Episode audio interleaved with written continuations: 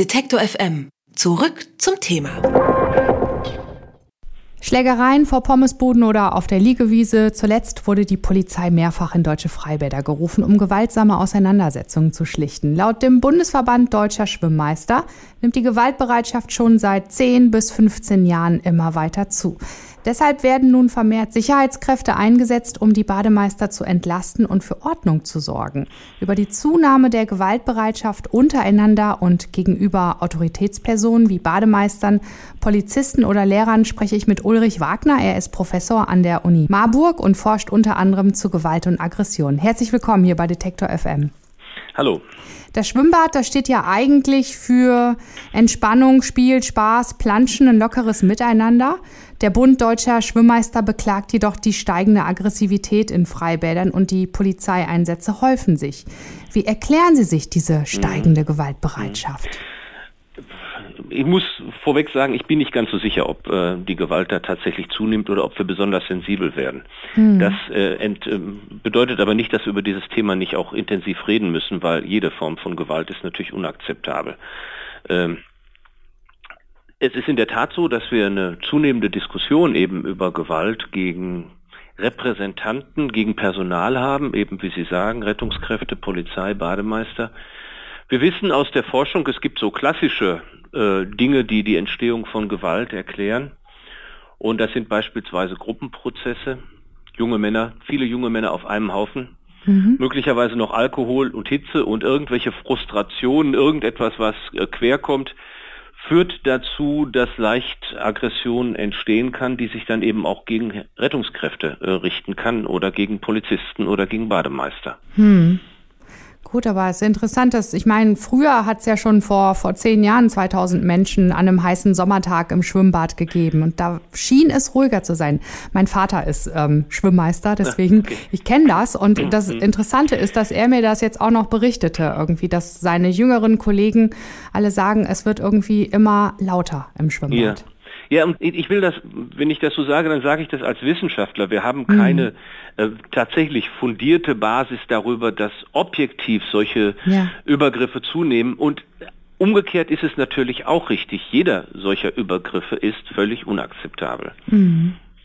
Besonders Angriffe auf Lehrer, Polizisten und Ärzte nehmen laut einer Studie der Universität Bielefeld zu. Glauben Sie, also fehlt es der Gesellschaft an Respekt vor Autoritätspersonen? Ja, das könnte so sein.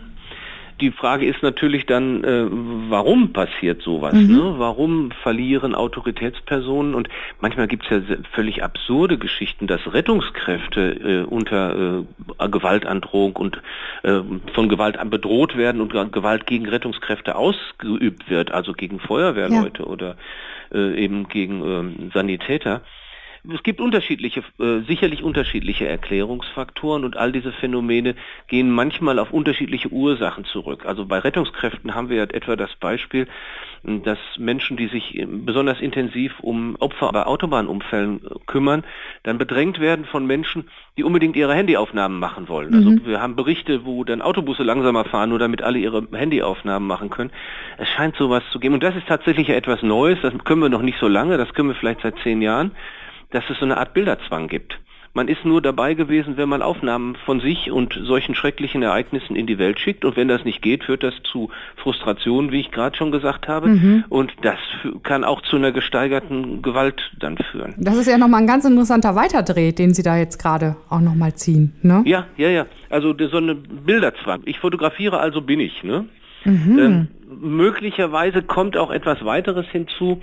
Dazu gibt es aber auch keine gesicherten Studien, also kein, jedenfalls keine umfangreichen, dass sich so etwas wie eine Macho-Jugendkultur erneut beginnt zu entwickeln. Ich sage das ganz bewusst so, erneut beginnt zu entwickeln. Es gab schon in den 1960er Jahren Warnungen vor solchen Jugendkulturen. Also sowas kommt immer wieder. Und es könnte so sein, dass sich gerade unter männlichen Jugendlichen so eine Art Auftreten äh, zunehmend etabliert, was so ähm, Durchsetzungsfähigkeit äh, signalisiert. Eine solche Symbolik muss nicht in sich selber gewalttätig sein, ja. aber dann sind die Grenzen natürlich zum Übergang, sich einfach mal durchsetzen zu wollen, auch mal gegen einen äh, Schwimmmeister oder Bademeister, mhm. der dann Sanktionen ausspricht und sagt, das, äh, manchmal sind ja Trivialitäten, nicht von der Seite reinspringen oder irgend sowas. Ne? Ja. dass man sich sowas dann nicht bieten lassen kann vor dem Hintergrund eines solchen Selbstbildes. Wenn wir uns gesellschaftliche Entwicklungen anschauen, spielt sicherlich mit eine Rolle der zunehmende Wegfall von Regelungen. Wir, mhm. Aus irgendwelchen Gründen sind ja westliche Gesellschaften, sehen sich dazu veranlasst, Regelungen äh, mehr und mehr zu entkräften. Also ich denke jetzt an solche Dinge wie Ruhezeiten und Sperrzeiten, die es früher wie selbstverständlich gab, wo man dann eben keinen Lärm machen konnte. Und wenn sowas wegfällt, dann vergrößert sich natürlich das Konfliktpotenzial, an dem man sich streiten kann. Und solche Konflikte können eben leicht auch äh, eskalieren dann hin zu Gewalttätigkeiten. Ja, das Interessante ist ja, dass in Freibädern gibt es halt noch sehr viele Regeln, nicht vom Rand springen und solche Dinge. Ne? Ja, aber vielleicht sind wir dabei zu lernen, dass diejenigen, die solche Regelungen eigentlich durchsetzen, das sind eben nicht nur Bademeister, sondern das sind eben auch Lehrer und Polizisten, dass die sich vor dem Hintergrund des zunehmenden Wegfalls solcher Regelungen mhm. auch immer weniger durchsetzen können und damit verlieren dann auch Bademeister ihre Weisungsautorität ne, in genau. ihrem Bereich. Dass sowas wie Respektspersonen die in bestimmten Bereichen dann äh, das Sagen haben, dass das nicht mehr anerkannt wird, weil es ja. eben zu einer zunehmenden Regelfreiheit gibt. Genau, das meine ich auch damit. Der Kollege von meinem Vater, also der Nachfolger, ist so ein Zwei-Meter-Schrank. Ja. Der hat manchmal nichts mehr zu sagen. Ne? Das ja, ist schon ja. erstaunlich dann. Ne? Wie kann man denn dieser Tendenz zur Gewalttätigkeit begegnen? Also ich würde es für sehr sinnvoll halten, wenn wir sowohl im Bereich der Rechtsprechung als auch in unserem allgemeinen Verständnis bei Fehlverhalten eine klare Trennung ziehen, ob ein solches Fehlverhalten sich auf irgendetwas bezielt, da schreit jemand mal laut oder es gibt andere Formen von Devianz und Fehlverhalten, das Gewalt oder Gewaltandrohung beinhaltet. Da müssen wir eine klare Trennung ziehen. Also mhm. das erste ist auch nicht zu akzeptieren, das will ich gar nicht bagatellisieren, aber andere Leute mit einer Verletzung der körperlichen Unversehrtheit zu bedrohen, also Gewalt anzudrohen, ist was qualitativ ganz anderes. Mhm. Und dazu müssen wir wieder einen gesellschaftlichen Konsens herstellen, dass sowas einfach nicht geht. Und das betrifft dann beispielsweise auch solche Dinge wie Gewaltandrohungen im Netz, von denen ja beispielsweise Politiker bedroht sind. Das geht einfach nicht. Und da muss auch entsprechende Repression her. Das heißt auch Strafverfolgung.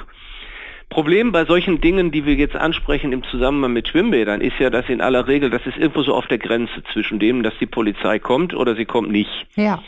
Und ähm, selbst wenn die Polizei kommt, dann passiert häufig relativ wenig.